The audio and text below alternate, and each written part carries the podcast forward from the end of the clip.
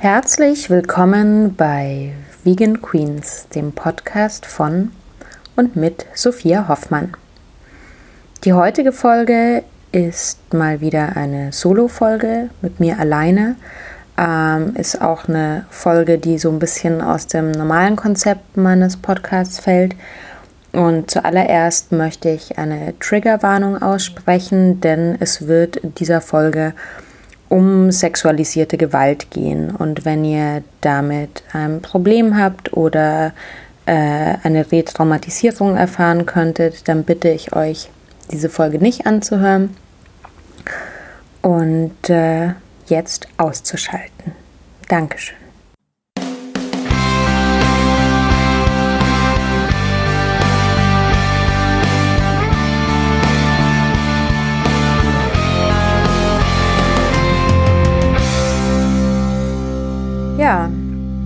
Die von euch, die meine Arbeit verfolgen und mir auch auf Social Media folgen, wissen wahrscheinlich, haben schon mal mitbekommen, dass ich mit meinen eigenen Erfahrungen im Zusammenhang mit sexualisierter Gewalt sehr offen umgehe, dass ich äh, darüber, dass ich ja in dem Kontext sehr engagiert bin, darüber spreche ich mache das schon seit einer ganzen Weile. Ich habe 2015 angefangen darüber zu sprechen.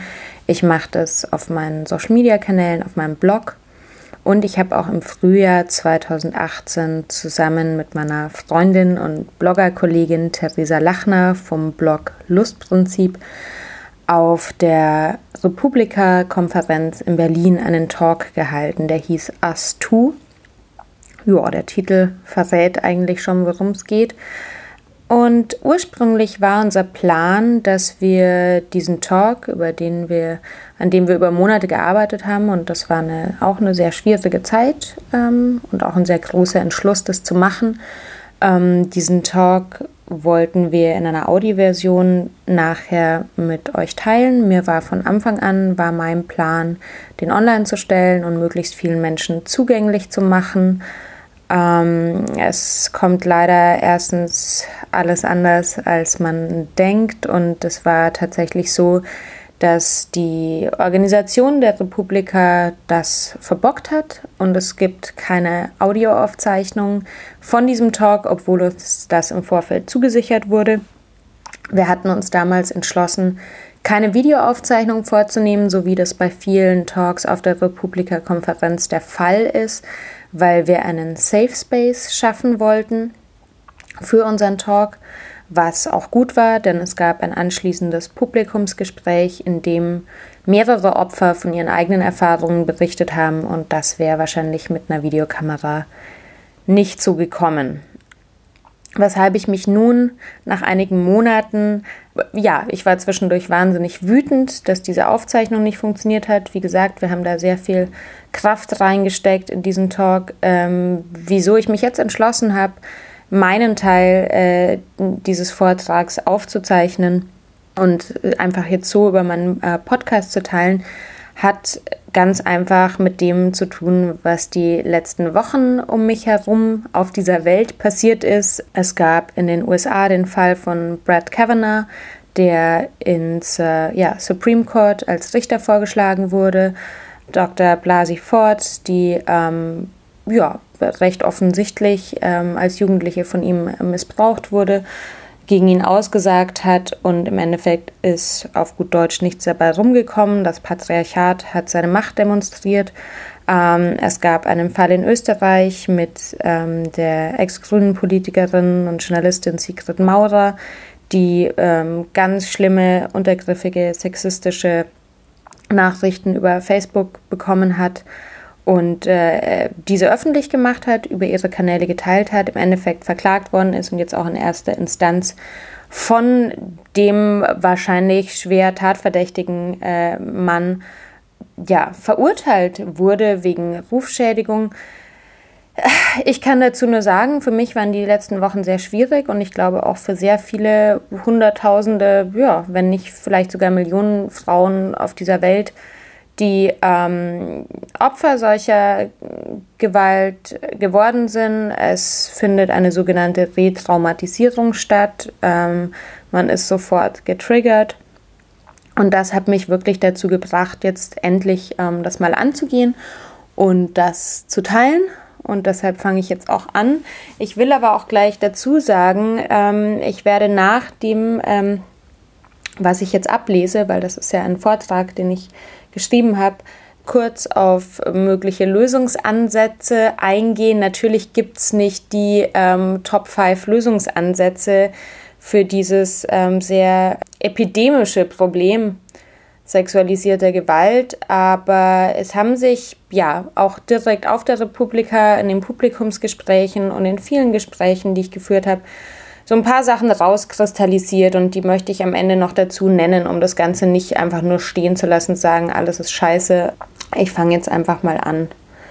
Und ähm, wie gesagt, das ist jetzt nur mein Teil dieses Vortrags. Den Teil von Theresa gibt es jetzt heute nicht.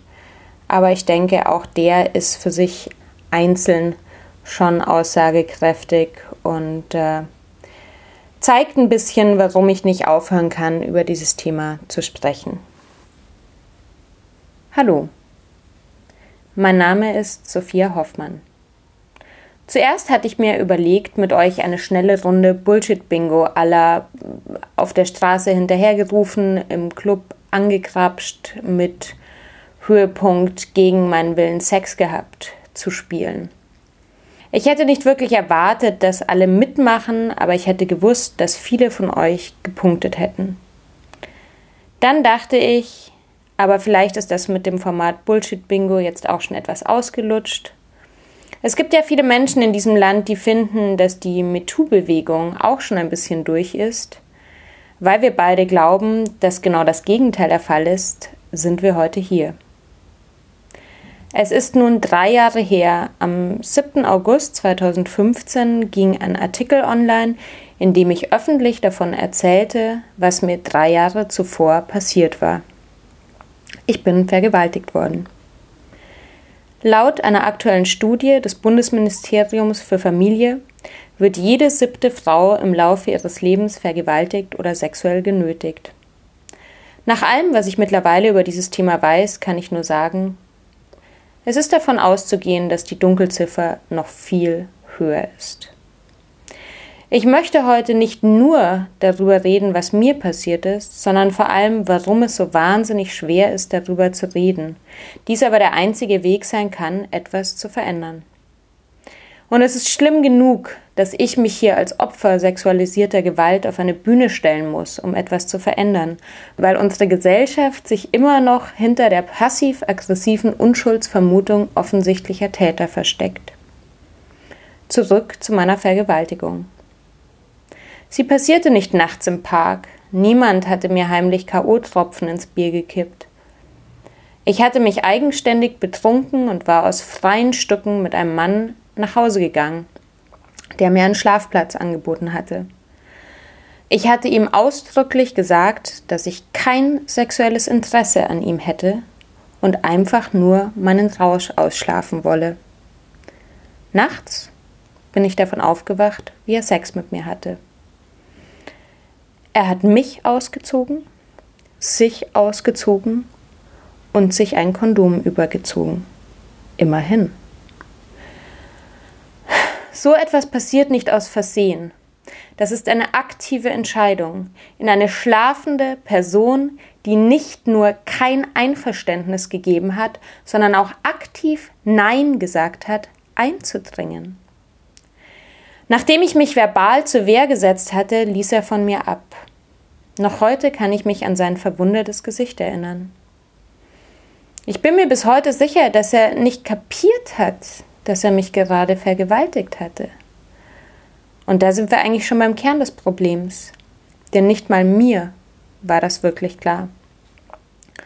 Ich bin damals tatsächlich wieder eingeschlafen und am nächsten Morgen machte er mir einen Kaffee, als ob nichts gewesen wäre.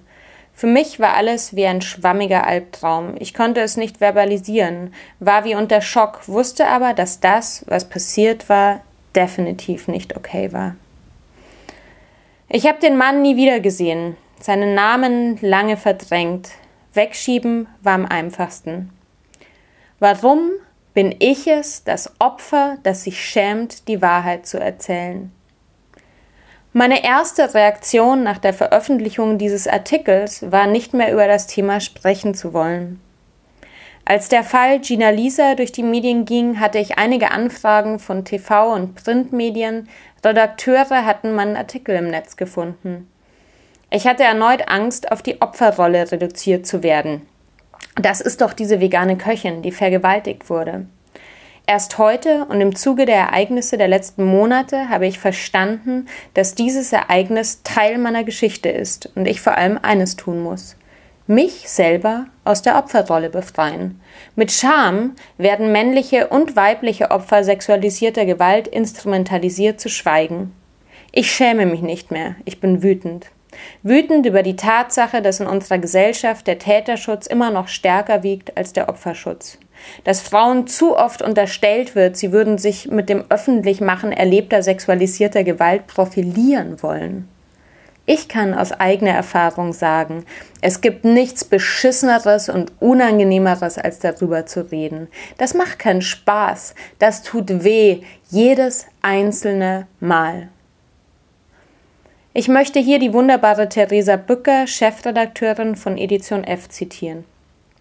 Ich verstehe wirklich nicht, warum die Angst vor Falschbeschuldigungen so hoch ist. Kaum ein Mann wird das jemals erleben. Arbeitet mit an den Lösungen, um sexualisierte Gewalt zu beenden. Aber Falschbeschuldigungen hoch zu stilisieren, ist der falsche Weg.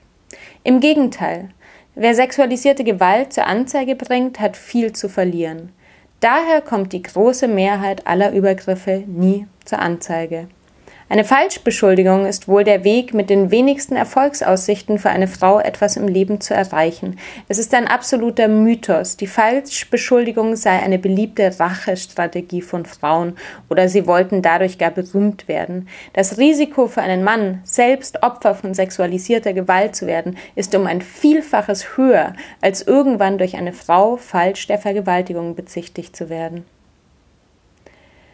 Im Zuge der MeToo-Debatte vor einigen Monaten und dem Bekanntwerden prominenter Täter, die ihre Machtpositionen schamlos ausgenutzt haben, wird in der öffentlichen Diskussion immer wieder alles daran gesetzt, diese Fälle zu Einzelfällen zu stilisieren, die Schuld bei den Opfern zu suchen, sie hätte doch Nein sagen können, und davor gewarnt, dass das Aufdecken sexueller Übergriffe der Sache den Spaß nehmen würde. Ernsthaft? Ich habe seit 20 Jahren Sex und ich kann nur sagen, Consens ist sexy. Doch zurück zu meiner eigenen Erfahrung. Diese Mischung aus Scham, gefühlter Mitschuld, Verdrängung beruht eigentlich einfach auf meiner Sozialisation.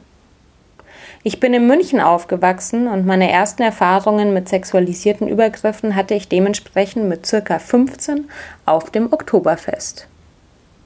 Einmal wurde ich von zwei Männern festgehalten, die mich begrapscht und mir die Zunge in den Hals gesteckt haben. Ein anderes Mal griff mir ein Mann zwischen die Beine und hielt mich fest.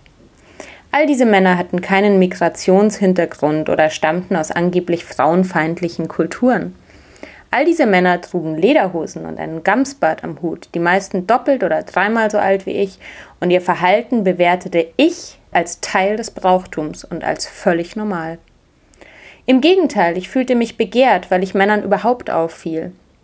Das war mir von einschlägigen Teenager-Leitmedien so eingetrichtert worden. Aber ein ganz wichtiger Grund, warum ich die Vergewaltigung und all die zahllosen anderen Übergriffe so lange verdrängt habe, war auch dieser. Ich bin eine starke, sexuell selbstbestimmte Frau. Mir passiert so etwas doch nicht. Und ich sage es euch nochmal, während ich hier stehe. Das ist heute einer der schwierigsten Auftritte, die ich jemals gemacht habe. Und ich mache das hier, weil ich will, dass sich was verändert und weil ich den Menschen, die diese Stärke nicht haben, eine Stimme geben möchte. Bereits in den ersten 24 Stunden nach der Veröffentlichung meines Artikels hatte ich über 30 Nachrichten von selbstbetroffenen Frauen erhalten, die mir ihre Geschichten erzählt haben. Und ich möchte kurz ein paar von ihnen zitieren, denn das ist die Realität die Dunkelziffer. Danke, dass du den Mut hast, darüber zu schreiben. Ich habe ihn nicht. Mir ist das in einer Beziehung widerfahren. Es hat sich so ekelhaft und falsch angefühlt und trotzdem habe ich ihn mehrmals entschuldigt. Ich hätte selbst nicht vermutet, dass ich so reagiere. Einer anderen Frau würde ich mit Vehemenz ganz anders zusprechen als mir selbst. Eine andere Frau würde ich bekräftigen, dass es falsch ist, was er getan hat, dass sie keine Schuld hat. Aber als es mich betraf, kamen die Zweifel. Gewalt in dem Sinne hatte er nicht angewendet, vielleicht dachte er, es sei okay, etc. Nichts daran war okay. Danke für deinen offenen Text. Es tut gut, es zu lesen, zu wissen, man ist nicht allein. Bei mir ist es nun knapp zwölf Jahre her. Ich habe damals sogar den Mut auf mich genommen, bin zur Polizei und wurde dann sehr nett bei der Kripo empfangen und behandelt. Es ging bis zum Anwalt, dann habe ich einen Rückzieher gemacht. Warum? Weil der Mann, den ich über alles liebte, mich deshalb verlassen hat. Wie kann ich jemals wieder mit dir schlafen? Und was mache ich nur? waren seine Sätze, die sich in mein Hirn brannten. Freunde haben sich distanziert. Ich war allein und der Schmerz der Trennung und des Verlustes und der Glaube ans Gute im Menschen schwand und ich konnte nicht mehr. So brach ich alles ab und zog in eine andere Stadt. Alles war neu und ich übte mich im Verdrängen. Drei Jahre später verfiel ich in tiefe Depressionen, konnte das Haus nicht mehr verlassen, wollte sterben. Mein Körper konnte nicht mehr verdrängen. Es gab gute Menschen, die mir halfen. Das Passierte habe ich bis heute nicht verarbeitet. Der Schmerz, Verlust der Liebe, das Verlassenwerden von Freunden und die Tat. Du machst mir Mut, wegen deiner Worte, weil du es so schreibst und sagst, wie es ist. Ich danke dir. Ich erkenne mich in deinem Text zu 100 Prozent wieder. Genauso ging es mir auch. Dieselben Fragen habe ich mir gestellt, ewig geschwiegen. Das Wort an sich kann ich bis heute nicht wirklich aussprechen. Die Tat hat mein Leben grundsätzlich verändert. Bis heute leide ich unter den Folgen. Viel zu viele Opfer schweigen. Liebe Sophia, vielen Dank für deinen Text, der mich sehr aufgewühlt hat. Mir ist es mit 17 auf einer Party passiert. Bis heute weiß ich nicht, was genau passiert ist, aber ich war ausgezogen.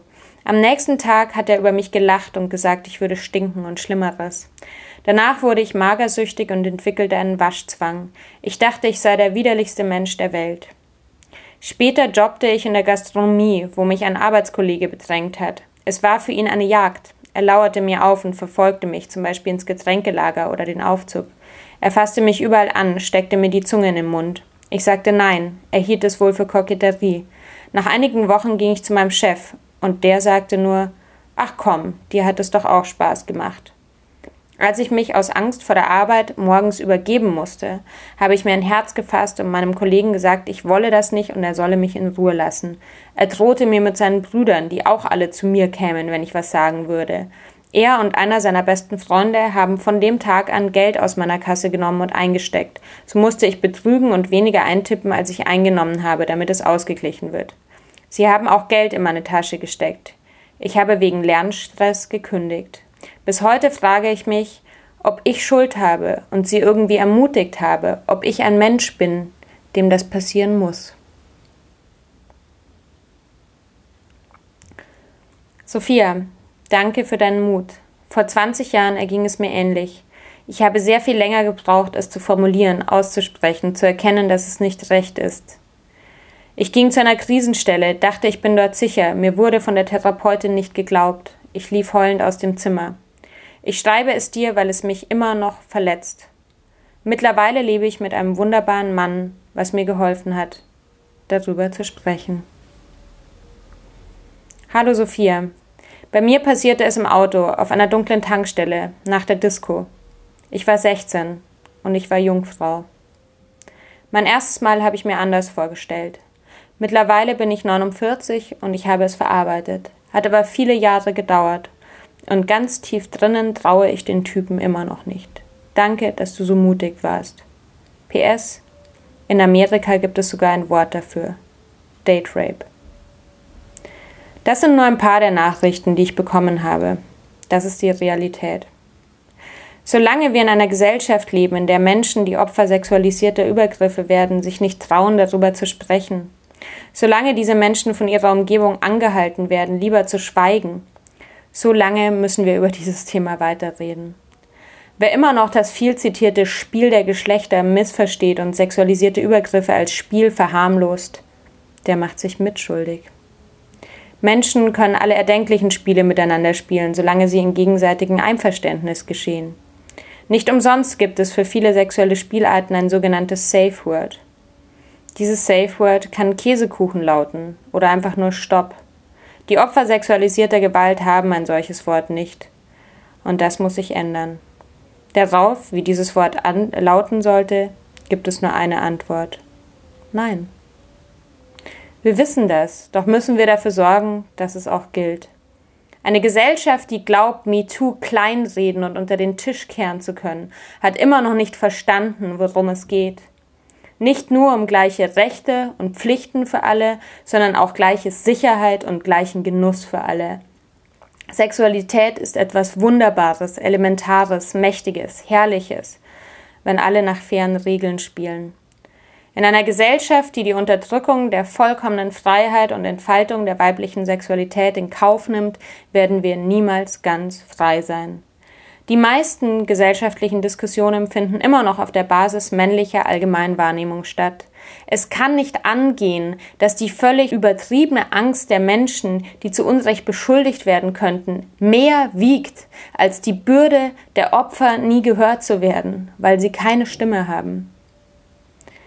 Ich war im Januar 2018 in New York auf dem Women's March und ich habe dort ein Transparent gesehen, das eigentlich alles sagt. Listen to women. Believe them.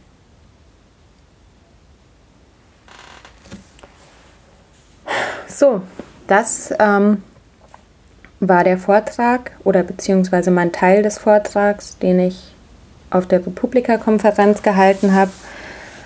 Und das ist für mich heute noch bewegend und schwierig, das vorzulesen. Wir hatten dann anschließend ein Publikumsgespräch. Im Rahmen dieses Gesprächs haben sofort drei Frauen ihre persönlichen Geschichten erzählt. Ich habe wirklich die Erfahrung gemacht, dass jedes Mal, wenn ich irgendwo drüber spreche, egal ob auf Social Media oder auf einer Bühne. Es ist wie wenn man so einen Wasserhahn aufmacht. Es ist so ein Ventil und da kommen ganz viele Geschichten vom Betroffenen raus. Und ähm, das ist schockierend, aber das ist für mich auch wirklich die Motivation, weiterzumachen und über dieses Thema zu sprechen. Und ich habe vorhin erwähnt, dass, ähm, dass ich noch so ein bisschen was Positives gerne ans Ende setzen würde, auch wenn es wirklich schwierig ist mit äh, den Fällen, die jetzt gerade durch die Medien gegangen sind. Ich glaube, was in allen Gesprächen und Diskussionen, die ich zu dem Thema geführt habe, wirklich am konstruktivsten war, waren zwei Erkenntnisse. Und das ist natürlich einmal, dass erstens ein gesellschaftlicher Rahmen geschaffen werden muss, der Opfern glaubt. Und dass wir wegkommen müssen von diesem Mythos der Falschbeschuldigung, das wirklich, also wenn man das mal in Zahlen betrachtet, ein absoluter Mythos ist im Vergleich zur Dunkelziffer von den Fällen, die nicht mal zur Anzeige kommen. Was eine Erkenntnis ist, ist auf jeden Fall, dass wir ganz jung bei der Aufklärung ansetzen müssen, also wirklich im Schulalter. Ähm, ganz viele der Fälle, die mir Menschen erzählt haben, und ich sage Menschen, aber es waren zu 99 0,9 Prozent Frauen, äh, die sich mir anvertraut haben. Das sind Fälle, die in der Pubertät und im Teenageralter passiert sind. Ich finde es unglaublich wichtig, dass wir an Schulen, dass wir in diesem Alter über Konsens reden, dass wir diese Sachen aussprechen, dass wir viel stärker Aufklärung betreiben an den Schulen, dass junge Menschen wirklich lernen, was es heißt, sich ein Einverständnis abzuholen, was es heißt, Nein sagen zu dürfen, egal in welchem Stadium irgendwelcher sexuellen Aktivitäten, dass es nie sein kann, dass man irgendwelche Pflichterfüllungen äh, nachgehen muss, weil man schon einen Schritt gegangen ist, dass man jederzeit Stopp sagen kann, dass man jederzeit sagen kann, du, ich habe es mir anders überlegt, ich möchte nicht mehr das ist einmal essentiell wichtig, weil ganz viele Menschen zu Opfern werden, die einfach, die sich nicht trauen, Nein zu sagen, die, die aus einer Sozialisierung kommen, wo sie immer noch unter dem Druck stehen, zu glauben, sie müssen einfach die Beine breit machen und das Maul halten, jetzt mal überspitzt formuliert. Also das sehe ich wirklich als ein ganz wichtiges Kernthema, Aufklärung im jugendlichen Alter, im Kindheitsalter. Und das Zweite ist wirklich eine Änderung der Gesetzgebung. Ähm, wir müssen uns überlegen, was kann gegen Hate Speech, was kann gegen Online-Attacken gemacht werden, auch wenn das keine körperlichen Übergriffe sind, sind das auch solche Fälle, die psychische Probleme, die Traumata auslösen können, wo es einfach noch keine Lösungsansätze ordentlich dafür gibt, wie solche Sachen geahndet werden. Es gibt erste Tendenzen, aber solange solche Fälle passieren wie jetzt in Österreich, wo das dann ähm, irgendwie gegen, gegen die Betroffene verwendet wird oder meiner Meinung nach auch immer noch eine der größten äh, juristischen Ungerechtigkeiten der Fall Gina Lisa, die da irgendwie als Freiwild äh, mit Slutshaming und so weiter beschossen wird. Ähm, es ist ekelhaft, wie wir immer noch mit den Opfern solcher, solcher Taten umgehen und wie sehr wir immer noch in der allgemeinen Wahrnehmung den, den, das Leben oder die Karriere der, der potenziellen Täter über äh, die der Opfer stellen. Und äh, da muss ein allgemeines Umdenken stattfinden. Und solange das nicht stattfindet, wird sich nichts ändern. Und ich denke, dass Menschen wie ich, ja, ich werde mein Leben lang dafür einstehen und dafür kämpfen, dass sich was ändert. Und äh, ich habe mittlerweile für mich akzeptiert, dass das ein Teil meiner persönlichen Geschichte ist, meiner persönlichen Erfahrungen. Es ist nichts, was mich in die Grundfesten definiert. Ich kann durchaus Spaß an meiner eigenen Sexualität haben, aber es ist ein Teil davon und es hat mich empfindlicher gemacht und das führt dazu, dass ich äh, getriggert bin in bestimmten Situationen und mehr aufpasse, auf wen ich mich einlasse und äh, wem ich mich öffne. Aber ich habe zumindest die Stärke, darüber zu reden und deshalb werde ich das auch weiterhin tun. Und wenn ihr selbst Opfer von sexualisierter Gewalt seid, dann möchte ich euch ganz dringend ans Herz legen, euch an eine Hilfestelle zu wenden. Es gibt keine eine zentrale Hilfsstelle. Ich finde es am schlüssigsten, Vergewaltigung und Hilfe zum Beispiel zu googeln. Da kommt man sehr schnell auf Einrichtungen in seiner Umgebung. Natürlich würde ich auch empfehlen, Anzeige zu erstatten. Ich muss vielleicht dazu sagen, ich habe selber nicht Anzeige erstattet, da ich ja drei Jahre gebraucht habe, um das so für mich zu verbalisieren, dass ähm, ich vergewaltigt worden bin und ich auch ja keinen wirklichen Kontakt zu diesem Menschen habe. Ich bin selbst immer noch in so einem in einer Situation, wo ich ihn ähm, konfrontieren möchte und denke ganz viel darüber nach, wie ich das mache. Aber ich glaube, der erste Schritt ist erstmal, dass ihr euch Hilfe besorgt, Unterstützung besorgt, anderen Menschen davon erzählt, auch Menschen in eurer Umgebung, zu denen ihr Vertrauen habt, davon erzählt. Ähm, ihr könnt mir auch gerne eine E-Mail schreiben, das ist kontakt at sophiahoffmann.com. Und ähm, ja, lasst uns alle zusammen ein bisschen was verändern. In diesem Sinne, habt noch einen schönen Tag. Tschüss.